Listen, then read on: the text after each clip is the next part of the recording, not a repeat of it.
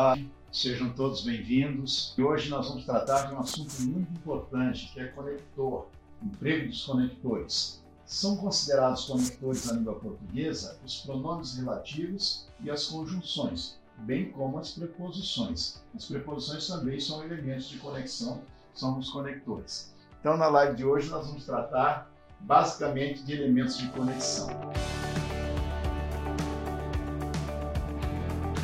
Vou mostrar a vocês a importância desses elementos na hora de você construir as suas frases, de você formular suas frases, de você escrever seus textos. Há pessoas que não dão a devida importância para os elementos de conexão, né, para os conectivos, os conectores, mas eles são extremamente importantes na amarração do texto. Né? E a palavra texto vem do verbo tecer, tecido.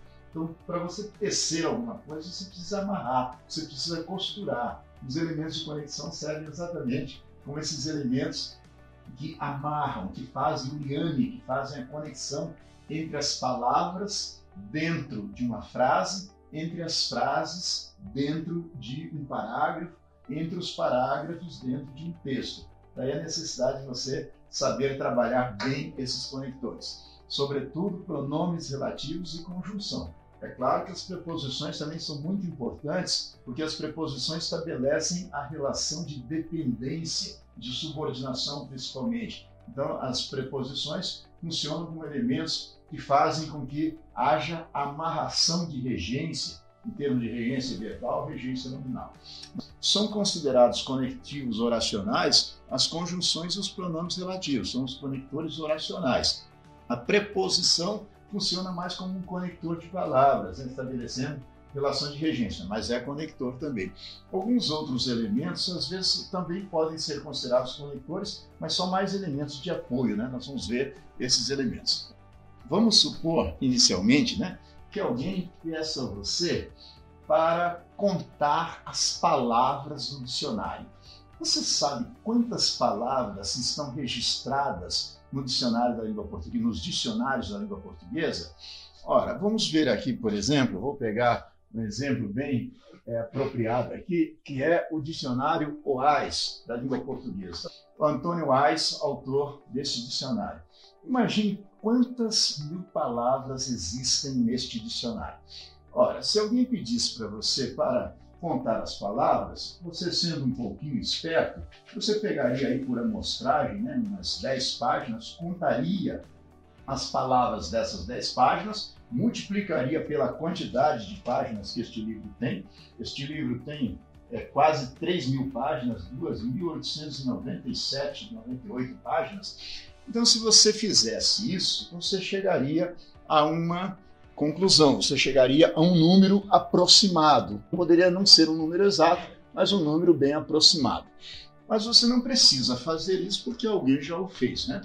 E chegou-se à seguinte conclusão: na língua portuguesa existem aproximadamente 350 mil palavras estão registradas, estão dicionarizadas em português. Aproximadamente 350 mil palavras tem a língua portuguesa. É basicamente a mesma quantidade de palavras da língua inglesa. 350 mil. Então não é tão difícil chegar a esse número, né? Como eu disse você, ainda que você não soubesse disso, poderia contar né, umas 10 páginas aí por amostragem e multiplicar pela quantidade de páginas, você chegaria a mais ou menos isso, 350 mil verbetes, 350 mil palavras na língua portuguesa. Mas e se a pergunta, se a tarefa fosse um pouquinho mais elaborada? Se alguém pedisse para você para contar as palavras da língua portuguesa, separando-as por classes gramaticais. Imagine você, existem na língua portuguesa dez classes gramaticais. Quatro delas são invariáveis, interjeição, preposição, conjunção e advérbio, e seis delas são categorias gramaticais flexíveis, variáveis: artigo, numeral, adjetivo, é, substantivo, pronome e verbo. Então, quatro invariáveis, seis classes variáveis. Imagine você separar essas 350 mil palavras por classes gramaticais. Quantas palavras, quantas classes gramaticais haver, quantas palavras haveria em cada uma dessas classes gramaticais? Mas você também não precisa fazer isso porque alguém também já o fez por você. Chegou-se à seguinte conclusão. Vamos tentar fazer aqui um apanhado, mais ou menos assim. Chegou-se à seguinte conclusão. Existem na língua portuguesa algumas palavras que são chamadas de palavras significativas. Então, existem na língua portuguesa as chamadas classes gramaticais significativas, as palavras significativas. Que palavras significativas são essas? Existem quatro categorias gramaticais consideradas significativas. Quais são?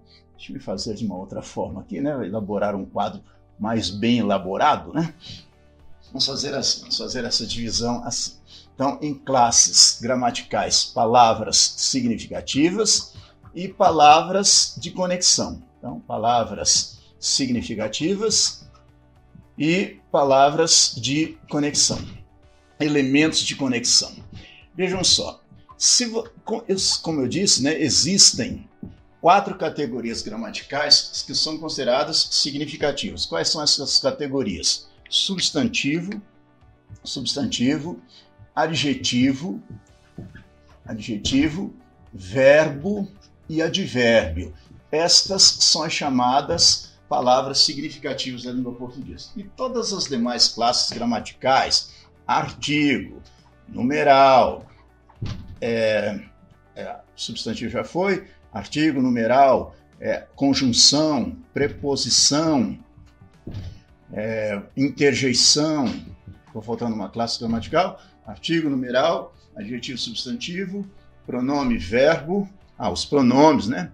São as chamadas categorias gramaticais de conexão, os elementos de conexão.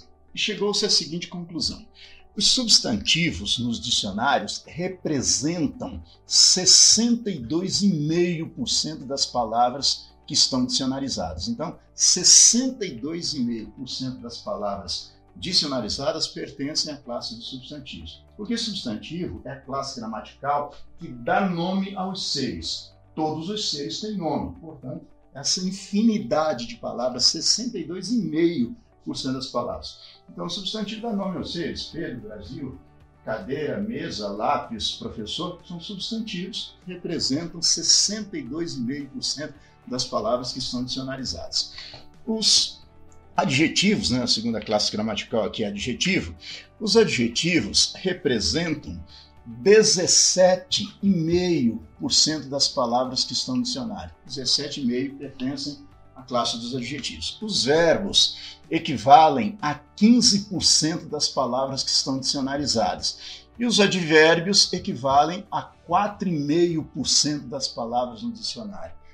99,5% das palavras que estão dicionarizadas pertencem apenas a quatro classes gramaticais. E as outras seis classes gramaticais representam apenas meio por cento das palavras que estão no dicionário.